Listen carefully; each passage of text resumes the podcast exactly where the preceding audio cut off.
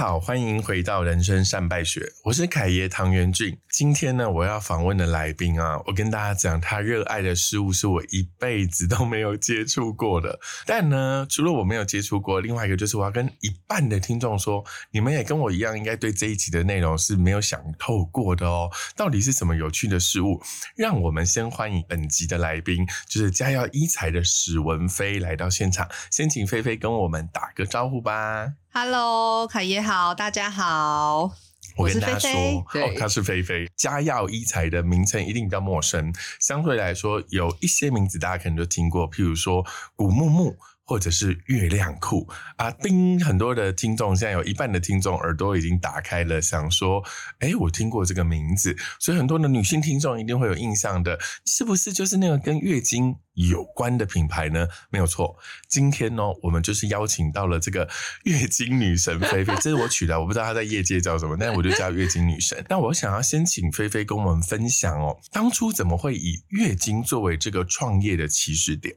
我在平常的生活是一个很喜新厌旧的人，对，就是我没有一个喜欢的东西很久的。我试过好多、哦，什么从小看到人家集邮啊，嗯，然后，呢弹钢琴干嘛干嘛，然后我甚至还去学小提琴哦，对。对，但是我每一个东西都半途而废。嗯，就是跟我妈一样，就是你就是那只有三分钟热度，没有妈妈，我只有三十秒。没错，可是很生气的是，我喜欢最久的东西是生理用品。等一下，这不是一个兴趣吧？对，这不是不是不是，兴趣。他这个跳跃年代，我以前是集邮，学一个音乐，一个才艺。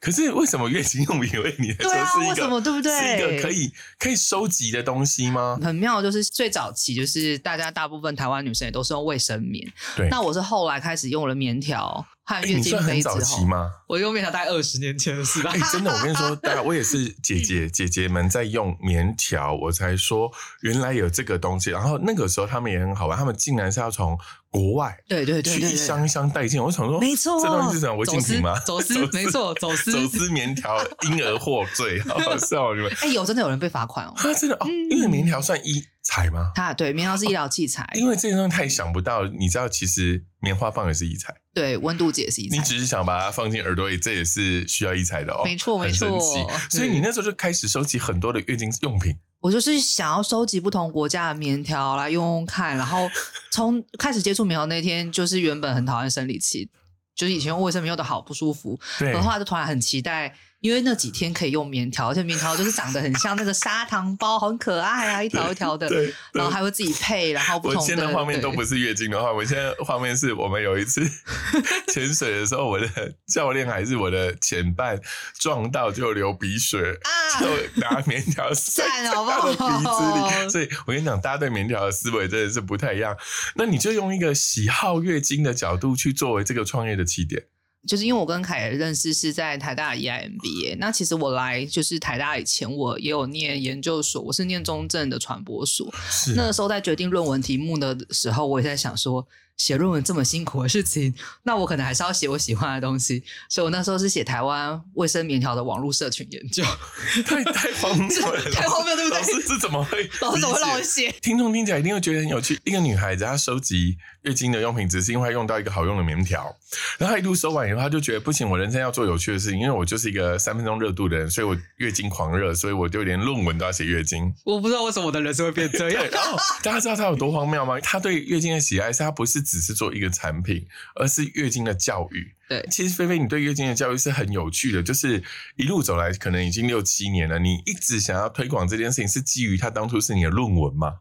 我真的因为棉条改变我的人生。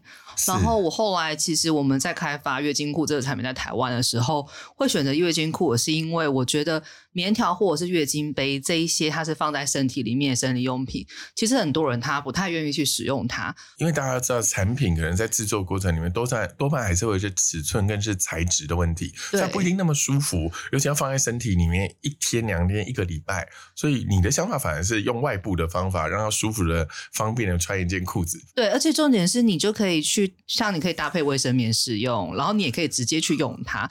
那你可能就会开始发现说，哦，原来我的生活可以有卫生棉以外的选项，那我就会去尝试新的东西。那大家其实很多时候没有想要去用植入型用品，其实跟对自己身体不熟悉是有很大的关系的。这个是不是也就是为什么你一直这么致力于月经教育？对，因为其实我觉得我在做月经裤这一个产品的时候，它不只是卖产品，我们其实每天遇到的是大量的客服，其实有非常多是对于身体的不了解，对月经知识的不了解，对于产品的不了解。然后这个我觉得，如果你没有一个希望让大家理解实际上发生什么事情的这个心意的话，我觉得很难 坚持下去。对，因为我觉得其实菲菲讲了几件事情，是作为一个创新创业的人啊，就是像我们这种。企业家最害怕的几个点，我跟大家分享。第一个就是我很讨厌，也不劝告大家，只要这个市场是需要教育消费者的，不要做。对，改变使用习惯 好难。对，因为教育消费者跟改变使用习惯是非常非常难的。然后第二件事情就是，你知道要做到一个产品能够改变。人生，尤其是别人的人生。刚刚菲菲讲的很好，是说啊，你知道棉条改变我的人生，可是你知道月经裤也改变很多女生的人生。嗯，我就改变一个人的人生，或改变一群人，甚至一个社会的既定的那种礼俗，其实非常非常不容易。你知道，一定会有一些不谅解，甚至是攻击、不接受，或者是会有风险。嗯，因为走老路最安全。但走老路去不了新地方。那你自己在这个六七年里面，你从早期到现在，你觉得月经教育有什么改变吗？我觉得很有趣的地方是，因为一开始在推的是产品，那产品就会讲到很多使用习惯啊，包括月经的流量、怎么清洗、月经本身的味道。然后到后面，其实我们就发现说，哎，我确实也不满足于只是教产品跟身体相关的事情，因为我们本来就会讲到很多月经相关的事。我因为很想要在做月经教育这块，我们甚至画了台湾的月经教育漫画书。对对对对，就是一个很荒谬。荒谬，好喜欢！你知道这女孩有多荒谬吗？我在跟她台大就是新生就是见面的时候，我就觉得她很有趣，因为就是对我来说，菲菲就是一个非常正向，然后有活力。然后她如果今天是要展现她的品牌那个高度的时候，菲菲穿一身红色，那是她的招牌色。所以我就想说，这女孩也太言行合一。然后她就很漂漂亮亮的走过来跟我说：“看，我最近在。”第二本童书，我说哈，你不是在卖那个裤子吗？然后我说，那你是为了孩子而写的那本童书吗？我以为是这样。然后菲菲说，嗯，但我那个是男孩子，我说，所以他没有月经。然后菲菲就说，那我认知是男孩子，你也要懂女孩子的月经啊。可能就像菲菲刚刚说，我一开始是从产品在做到后来，我发现月经跟身体的认识很重要。再来发现，原来月经不是女生的事情。月经是所有人的事情，所以男生你应该去理解女生在月经或者是在这个状况里面，作为一个贴心的暖男、新时代的男子，你可能要怎么样子去对待你身边还有月经跟已经没有月经的女性？我觉得这反而是一个更两性和谐的一个社会的走向。所以你一路从这个教育走向这个产品，然后月亮裤本身也是一个非常非常成功的亮点。那月经相关产品的推广跟一般的产品有什么不一样？它的这个大卖的情况，是不是也代表台湾的月经教育的推广到一个程度？令创新的一个产品改变了这个呃社会，接下来你还想要改变什么吗？我觉得其实后来我们在做改变，就是从产品的推广，然后到教育，然后甚至我们后来办了好玩的活动，就我们这两年办了一个叫月经狂欢节，荒谬。月经跟狂欢荒谬，跟我说的时候，我就说荒谬。我说这人太奇怪，他就是从童书再走到一个月经狂欢节。对，然后你知道，我真的就是一个画面感很重的。我说感觉很像吸血鬼的狂欢。对啊，我们还用月经杯喝那个 红的饮料，shut，是荒谬。其实我觉得它之所以会变成一个活动，就是因为我们不管是做商品的推广，或者是教育，它本质还是蛮严肃的。对，就算我画了一个很可爱的漫画，但它毕竟就还是有很多是身体，对，性别。很多知识教育的东西放在里面，那怎么样让更多人就是可以很没有门槛的去接近这个议题，一起去参与？那我们其实以前早期我们就是用一些有趣的广告啊，然后跟我们现在办好玩的活动，我们希望有一个很没有门槛的方式去邀请所路过的人，男女老少，欢迎你们来加入我的月经狂欢 节。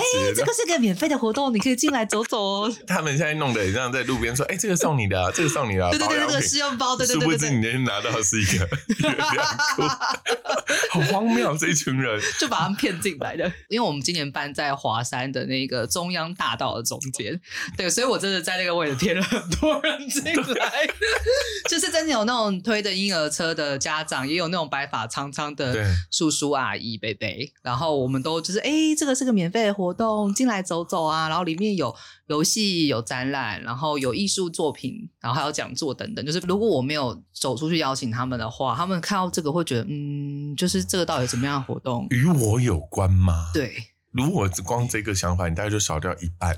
但是我就看到情侣，我就说，哎、我们里面有一个情欲相关的特展。然后如果是小朋友，我就说，哎、里面有子宫相关的电玩。你好厉害，对然后是就是因其所好。对对对对，就是会嗯有一个点去勾他，然后或者是说，哎、那里面有讲座或者有饮料干嘛，就是随便。但那真的很像，那真的很像，你知道，就是 promotion，就是我怎么去吸引呃消费者跟品牌中间的距离拉得比较近一点。但但在整个活动的本质，你自己觉得这一次最感受最深或者感动你的 moment 是什么？我觉得每次当我看到里面真的就是很多人在这个会场，然后大家很快乐的时候，我其实都会很感动。那很感动是指说，因为我觉得从以前到现在，我们在讨论月经的时候，以这个整体的社会氛围来说，它绝对都没有太正面。我的绝对没有太正面，就是要么就是很痛。很烦，然后很恼人，然后要么就是倡议平权。可是，在那个约定狂欢节当下，我们真的营造了一个空间，让大家就只是在这边，然后开开心心的，或者是说他不太确定这个场合跟他的关系，他只是静静的在那个里面观察其他人。或者是在里面有他参与的方式，我都觉得那就是一个为什么这个活动跟场合它之所以要存在的一个意义。讨论到月经，可能大部分人会比较严肃，不会太嬉闹，然后或者是很小声。那我那个来哦，对啊，然后我们就会也是很小声的去讨论它。我大姨妈啦。对，但可是如果你看到有人是哎很开心的在讨论月经，或是看到很多人就是他用月经主题去做一些艺术创作，你看到不同的样貌，你或许就会开始去想说，哎，那我以前是怎么想月经的？当这件事情一开始的时候，我觉得它就是一个蝴蝶效应，它就有可能在你的人生里面有些不同的改变。我自己听这一段，虽然还是一样试色与我无关，没有，就就还是用一种很好玩的第三方的角度去看，因为的确它会有一些有趣的认知，譬如说像我的姐姐。所以他可能是离我最近，在同年龄层里面，在这个议题里面最常出现的人嘛。然后再来就是同事，那的确很像菲菲刚刚分享，对大部分的人对这个字词就是月经，大部分第一个就是啊讨厌痛痛，嗯有些很多事情可能不太方便做。第二个可能就是月经就代表我们女人独有，所以我要 fighting，我们要平权，嗯我们要性别。我觉得你们做的事情很棒，就是说，其实月经来的时候也可以很 easy，也可以很 happy，可以 enjoy。那个感觉是很有趣的，所以你会说一个一个蝴蝶效应是，我好像从众这个社会都会觉得月经就好像是那样的，是疼痛的、不堪的，甚至有点隐晦的、肮脏的。可是我们怎么用一个新的认知打开它？说没有啊，其实你可以让自己更好，就是在度过这段时间的时候，或许不是熬过，而是享受。这个 moment 是好的。然后另外一个就是说，我有查到一个很好笑的词，叫月经丰盛。凯爷心里有荒谬。没有，我这次没有荒谬，我说 什么啦？这个词非常好玩，就是说我那时候查到叫月经丰盛的时候，我觉得它是一个很开心的词。为什么你会想要选这个词去表达？可能以往我们对月经的一些刻板印象的那些负面感受，其实它是一个背道而驰。因为丰盛是一个很 happy，甚至很丰收、很令人雀跃的。你们为什么会想要选这个词？因为那个时候，其实就像我们刚刚讨论说，月经很多时候我们会因为它有很多的权益、很多性别议题，我们想要为它发声，为它去倡议。可是其实我们就在想说，当你去起义的时候，揭竿起义的时候，其实。很容易因为立场的鲜明，所以让大家有的人他可能就算认同你，他也不一定会追随你。嗯，然后，所以我们就像办活动一样，到底我们怎么样要用更一个更轻松的方式，更让大家接受的方式，或甚至让大家更向往的方式去传达这个理念？因为其实没有看到这些。不公平或者是议题的人，他其实不会对这些议题是有感受的。但是如果是一个好的、快乐、幸福的，然后喜欢的、正向的东西、喜悦的东西，这一定是人们心之所向嘛？这个是一个理想的东西。我们要怎么样让月经除了月经狂欢以外，它有一个更具体在生活面向上我们的期待？后来我们就发现说，丰盛这个词很。棒，因为丰盛的话，它就是一个丰饶、富裕，然后很拥有很多丰收的感觉。然后它也是那种你很有选择的感觉。因为其实以前我们在讨论月经，尤其是我们在推广用品，它很常会比较是在一个选择权的讨论，就是我今天拥有了选择权，我拥有了新的权利。但是同样的是，因为我拥有很多选择，所以我很丰盛，我很快乐。它当它从权利变成一个快乐的事情的时候，那一个调性就会完。完全不一样，然后我相信也会让即使不知道的人听到月经风声都觉得，嗯，反正这听起来就是好东西，我觉得应该很棒吧？对，就会有一种引人入胜，很像你在华山骗人家进会场的感觉。我觉得这个品牌蛮有趣，因为它一开始就。破了一个很大的框，就是要用不同的方法去想月经。然后更有趣的是，我觉得“丰盛”那个词可以 echo 一件事情，就是大家还记得最早的菲菲是收集、是喜欢月经产品。那时候月经的用品对你来说是稀缺的，因为选择权很少，真的，然后就会觉得令人生气，觉得为什么我只有那种卫生棉的选择？嗯，然后明明国外有更好的选择，又或者是这个世界可不可以有更？棒的选择，这个就是创新。所以我觉得一开始你就站在一个很特别、很特别的角度去看看待这个东西。那在我们从产品做到教育，像童书就是教育，然后再往下面走，还走到 event，就是我还做了一个狂欢。就这个品牌看起来已经很多很多很多啦，你还想要带带来什么样的风声？比如说会有更夸张的商品，或者是荒谬的服务吗？我觉得其实至于月经这件事情，我觉得他做的面向，他其实到后面是我们能不能让所有我接触到的人，他们除了在月经这个面向感受到风声之外，更后面他可以延伸到说他对身体的认同，对他自己的认同。月经这个议题，其实我们回过头来讲，它其实代表了后面有很多性别的意涵，跟身体的意涵，甚至有很多性教育的意涵、性别教育的意涵。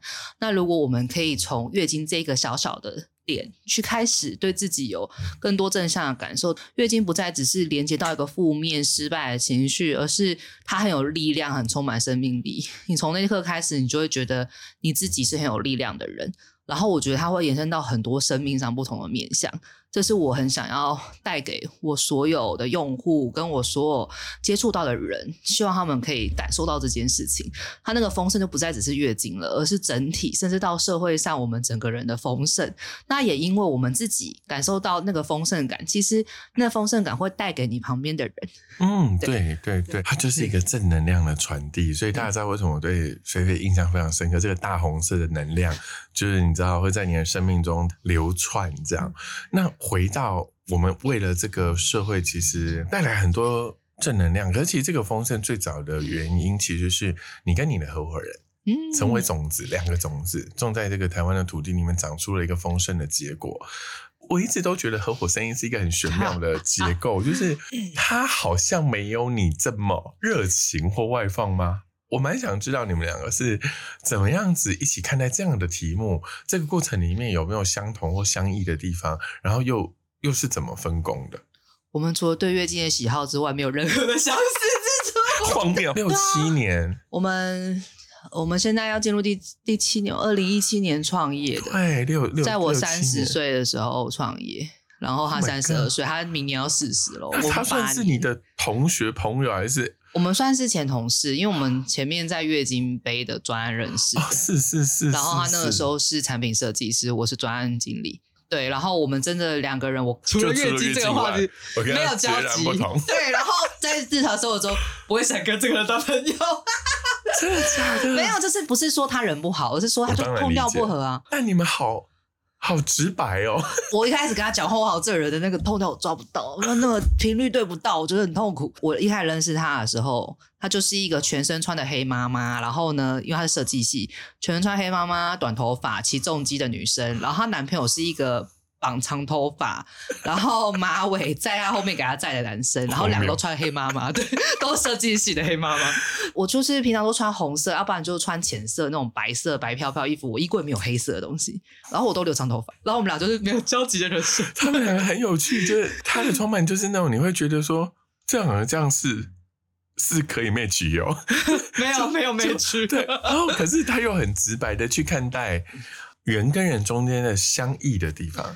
我觉得就是我们对月经这一个丰盛愿景的想，当然刚开始创业的时候没有想到丰盛这个词，可是我们有一个，我们都觉得说。我们曾经，因为他也是用了棉条、用了月经杯之后，他也觉得哎，人生变得很不一样，很开心。也曾经当过月经传教士，因为我们现在都还是月经传教士。对，对我想说什么叫曾经？现在是没有月经吗？有，我们一直都是月经传教士。然后我们也是从之前的案子也理解到说，如果我们真的对一件事情够热爱，我们其实是能够透过我们的力量去改变这个社会的。因为以前在。几次专案在开始之前，其实台湾没有什么人知道月经杯啊，大家在新闻底下都不知道这是什么东西。那它真的是从零到有，慢慢被教育、被推广，到现在教科书有把月经杯列到教材里面，就是有很多很多的故事。那也是因为这样，我们就觉得说可以一起来做些什么事情。我们后来其实有在讨论，因为毕竟创业合伙失败极多，就是超多超多。很不一样，很不一样，这种这样很不一样。这两个人想要出去喝杯咖啡，宝娜姐都觉得没有跟你没有很合。有，我之前跟他出去喝咖啡，我就觉得天哪，时间过得好漫长，我听不懂他讲什么。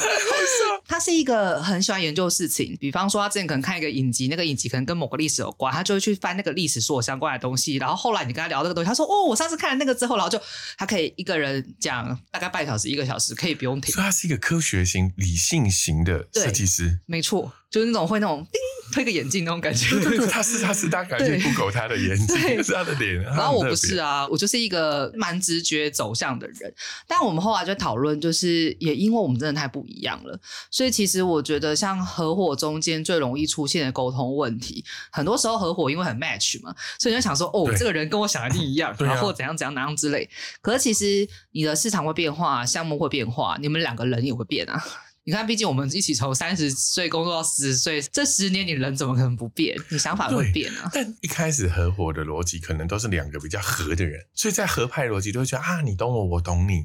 他们比较少机会遇到冲突。可是你们两个人一开始就得学会为自己的看法表达，对，甚至据理力争。所以对你们来说，会不会冲突就不是冲突？就是大家听我聊天就知道，我是那种啊，不然怎样？就是我很容易跟他吵架，或者是。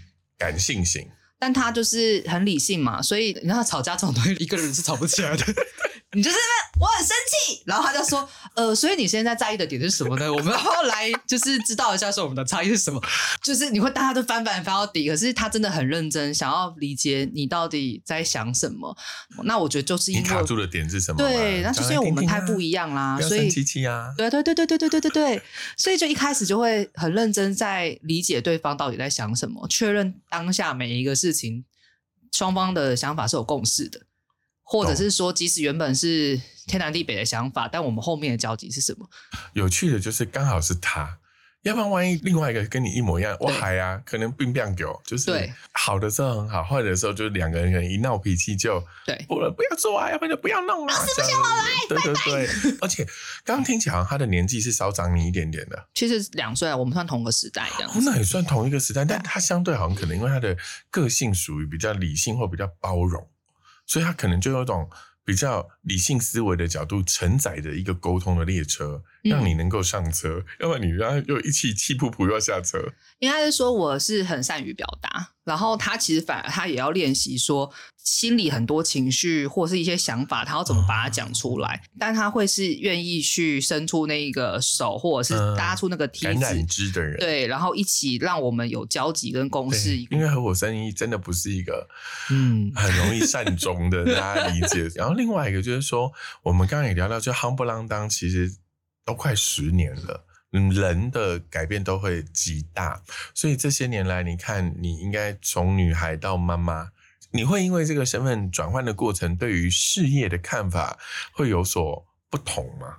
嗯，我觉得，因为我运气真的蛮好的，就是我现在做这一件事情，它真的是我人生的志业，所以不管我的身份怎么转换，其实我都有他持续在我的生命里面往下走的很多很多的理由。那他可能会有一些不同形态上的转换，因为毕竟当成为了别人的父母之后，我觉得最残酷的就是时间，你的时时间就是瞬间一分为二，所以你以前可以给工作更多的时间，瞬间就少了非常多。然后，其实我在来报那个跟凯彤的班级前，我那时候还没有怀第二个，我现在就觉得天啊，我要死了，对。对啊，很夸张。你知道他来的时候，他说我肚子还有一个，我想说，嗯、套一句 套一句某老师说的话，没关系，刚好寒假你生完生完回来继续上课。但这真的就是人生。你看一个女性，为什么我们常常在前几年一直讨论女性，就是尤其是女企、女性创业的企业家？为什么？因为其实你会很明显了解说，对等于一个男性在创业逻辑里面，女性的身份的转换的确影响非常大。你从女孩到妈妈，你就时间就像你说的一分为二，其实不是一分为二，是一分为三。因为你本来是有自己的事业，有自己的家庭，到多一个孩子要变成他的妈妈的女性，在身份转换里面，其实就跟男生去当兵一样，很公平啦。只是当兵比较短，生孩子一生就回不来了。嗯所以，呢，我觉得大家去在关注这个问题的时候，当然也会有一个心态的调整。那对于时间更掌握的这件事情，你是学会更厉害的时间管理大师，还是你有什么 paper 去尽量让所有的东西有所平衡？放下。就是要放下嘛，要不然怎么办嘞？对啊，你可能以前执着，你可能就是要做到，比方说一件事情，你以前就希望做到八分十分，你就要放下。因为有一些创业家很恐怖，他就是一直捏紧紧，然后不会放。我不知道你是不是这种人，但是我曾经看过蛮多的。我我记得我们七八月有出一个出差，就是去很去美国去很久，回来我合伙人就在周会问大家说，嗯，所以我们不在这阵子，大家有没有什么要跟我们讲的事？然后大家说没有。我看到表上写着，嗯，我觉得我们觉得你们不在还蛮好的那个脸。对对对，你 我应该是创业七年后，我第一次敢放一个五天以上的假。嗯，就是以前嘛，在在那个刚刚创业的七年在，我告诉你，我真的是连，比如说三天或四天，我会怕。然后第一次请那种五天以上的假，是英法还是欧美？那真的一去是十几天。嗯，然后你就很担心台湾的公司，假如说你每一天就是一直看，一直看手机有没有什么简讯，后来你会理解一件事情，就没有你也不会怎样。回来公司还在啊，你还是要回来接，而且在这过程里面是你会得到很多的释放跟获得啦，释放压力，然后释放很多那些不需要存在的期待或自我的管束，但会得到什么？得到说其实同仁或孩子们都很好。嗯，他们都在自己的本职上面做得很好，甚至是他们会需要这样的机会，让他们有表现给你看的方法。刚刚那个论点好像是我们是不得不放，其实是因为时间或者是上天的安排，让我们应该要学习要放一点，慢慢放一点，终究都要放，事业跟孩子都要放。我觉得就是我们的学习，而且其实像以前，就算是在工作的时候，我以前前老板就有讲说，能够好好规划休假的人，才是真正会利用时间的人。没错，没错，所以我觉得这个这个也是蛮好玩的点。那飞因为你现在是第二个在肚子里面，嗯女生对不对？呃，其实我当年在做那个漫画的时候，我肚子其实是怀一个女生，但是我那个女生她后来有些意外，她走了。啊，对，然后所以我现在有个活蹦乱跳的儿子，大概快两岁。然后现在肚子里面又是女孩子，所以我一直都觉得，哎、就是前一个女生她回来对不对？了，你一定会这样，但是是很棒很棒的祝福。你知道吗？做月经的这个人，如果遇到男生的时候，你那时候会有一个感觉说，我好像也应该为男生的月经教育做一点什么嘛。会啊，会啊，就是我当我那个小女生的月经漫画做出来之后，我看到就是很多小男生也会翻，然后也会很 enjoy 在那个漫画里面的剧情，然后那当下是很感动的，就是你会想说，之前一直在希望说，哎，不分男女都应该知道月经这件事情，然后它真的被落实，而且从小就可以很轻松的，大家用一个很轻松的一个文本，他就开始去了解这件事情，然后开始有对话，因为其实当有对话或是你熟悉这件事情，就不会出现有小时候有些男生会就是拿女生卫生棉丢来丢去，或者说耶什么什么之类。可其实那没有办法，因为那就是他的成长环境跟他讲的事得到足够的。教育，对，那可是如果当他理解这些事情，那那些就不会是他觉得哎是拿来开玩笑很好玩的事，那就觉得哦很平常啊，所以嘞这有什么好开玩笑的？对，然后我其实也因为他的关系，我就开始在思考说。哎，我不能只是跟男生讲说你应该要理解女生的月经啊，所以其实我就现在就开始做了一件另外一件事，就是刚刚凯说第二本童书，就是我在弄小男孩的青春期漫画。对呀，对我那天就是听到说，天哪，你小孩子才那么小，他现在就要准备你的青春期漫画了吗？对啊，我就想说，我在要上国小前把这漫画生出来，因为有太多太多的东西就不是显学，但是需要被传递。有很多更重要，或者是有很多更长远或者更长期的，或者是对社会本质是有很重要的改善。譬如说，你永远不会觉得青春期教育很重要，你永远不会觉得性平教育很重要，但你有一天遇到性侵事件的时候，你就会后悔，在那么久远以前，你觉得性平教育不重要。你要说它是一个蝴蝶效应吗？不不不不，它不是一个蝴蝶效应，它是一个因果。因为我们当初疏忽，结果造成这样子的部分。可是没有人想要在十年前，甚至二十年前，在这群孩子还小的时候，在我们还小的时候就努力。我觉得这是一个很很令人悲伤的循环，所以他必须要有愿意改变社会的人出来。我觉得最后我很想要问一个有趣的问题，就是说。因为你知道，其实大部分的人都不会去期待改变世界或改变社会。那是一个很不太可能成长的梦。我们从小就没有被教育成为一个要成为一个改变世界的人，而是我们要被教育成为一个合群的人。嗯，这一段让你愿意因为热爱月经用品，好荒谬，好对，嗯，这个东西到底要怎么带领你去走到一步，叫做愿意一直一直成为一个努力改变世界的人呢？不知道为什么你刚刚讲到这段的时候，我突然想到我妈妈，因为我妈妈她以前是念商科的，然后呢，她从小就蛮想当老师，因为她后来就变家庭主妇，然后她在我国中之后又去。修了教育的学程，然后真的去成为客服的老师，然后真的就是改变了很多孩子的人生。他对孩子很有爱，尤其是那种一二年级的小朋友，然后他就会教他们规矩，然后教他们看书，然后带他们一起玩，让他们知道外面的世界有很多不同的事情。那你要说他有改变了社会吗？可能他没有到改变社会，但是他一直很相信一件事情是。当一个人心怀善念，然后呢，在自己的领域努力做事情，去善待旁边的人，那其实就会让这个社会变得更好。这是他身体力行告诉我的事情。后来，当遇到月经这件事情的时候，我也确实看到了。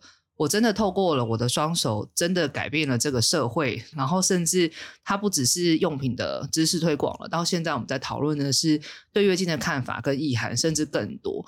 到现在，真正会让我更努力，觉得说我一定要。替这个社会做更多的事情，真的是我的小孩。其实这个社会一定有非常多，你看，就是我们看了每天会很失望的事情。毕竟新闻并没有给我们讲很多好的事情。对。可是你就会希望说，他看到他妈妈，看到他爸爸每天在做的事情，是真的是希望对社会是有帮助的。然后我希望这件事情可以让他也。可以变成这样子的人，就他不一定要改变社会，他可以有他自己的能力去做他自己想要做的事情，然后他只要比前一天的自己更好，他更喜欢他自己，然后对旁边的人心怀善念，我觉得这样就是很棒的事。我觉得阿姨的故事很有趣，就是我们会去想说，一个小小小小小学老师，他可以改变社会吗？其实他正在改变社会啊，他在教的每一个孩子，在这个孩子最认知、最需要被。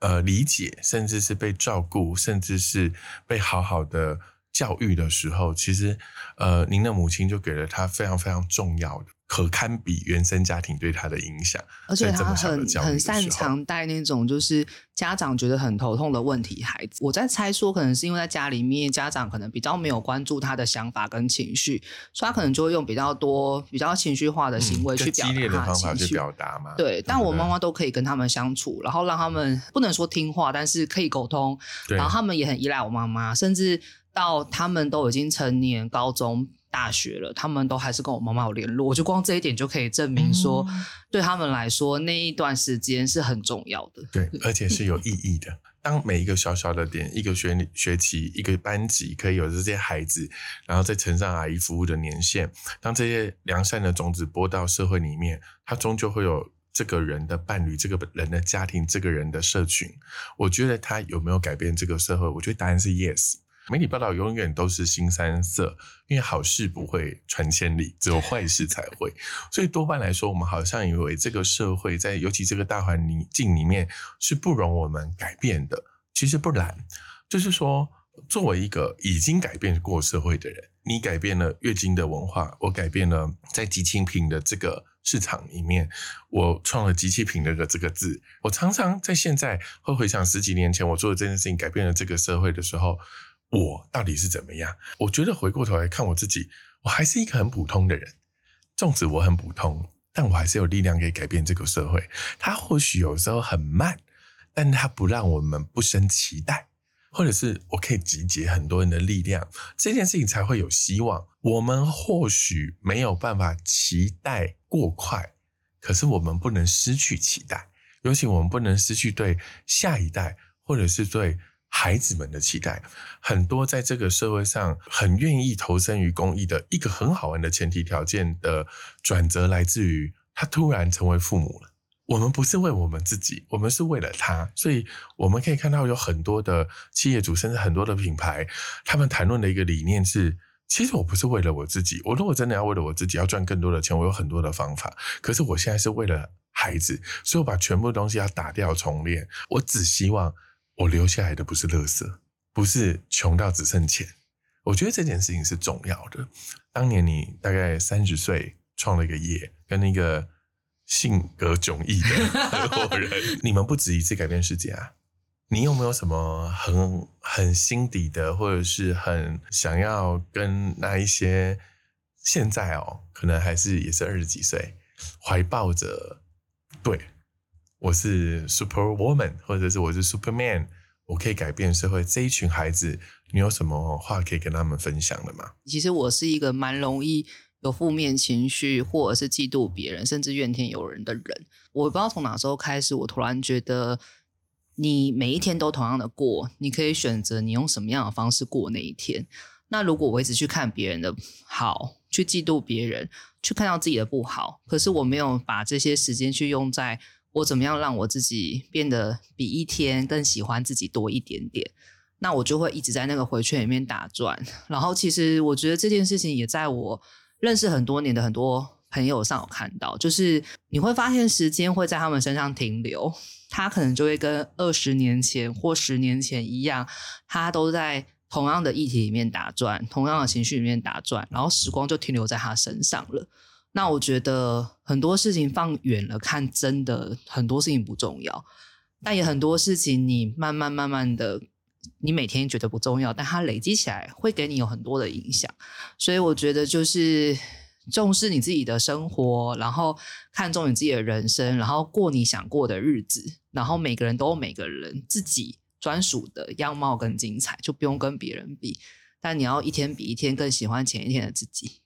从某个角度来说，飞，你会觉得学会欣赏是很重要的事吗？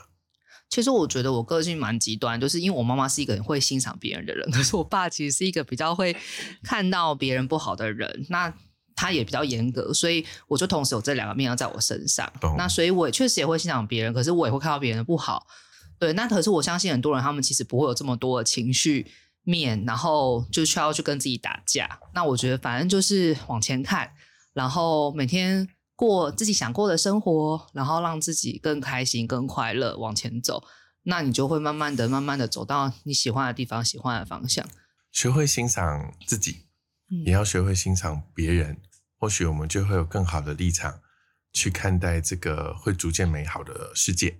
那我今天非常谢谢我的同学菲菲 来到我们现场。那么人生三百学，我们就下次见喽，拜拜，拜拜。大家好，我是凯爷。人生山脉学已经录了蛮多集了。这一年来啊，谢谢大家的聆听跟照顾。我非常想听到你们的回馈，所以如果你有任何想要听我分享的，或是你感兴趣的主题，都请你写信告诉我哦。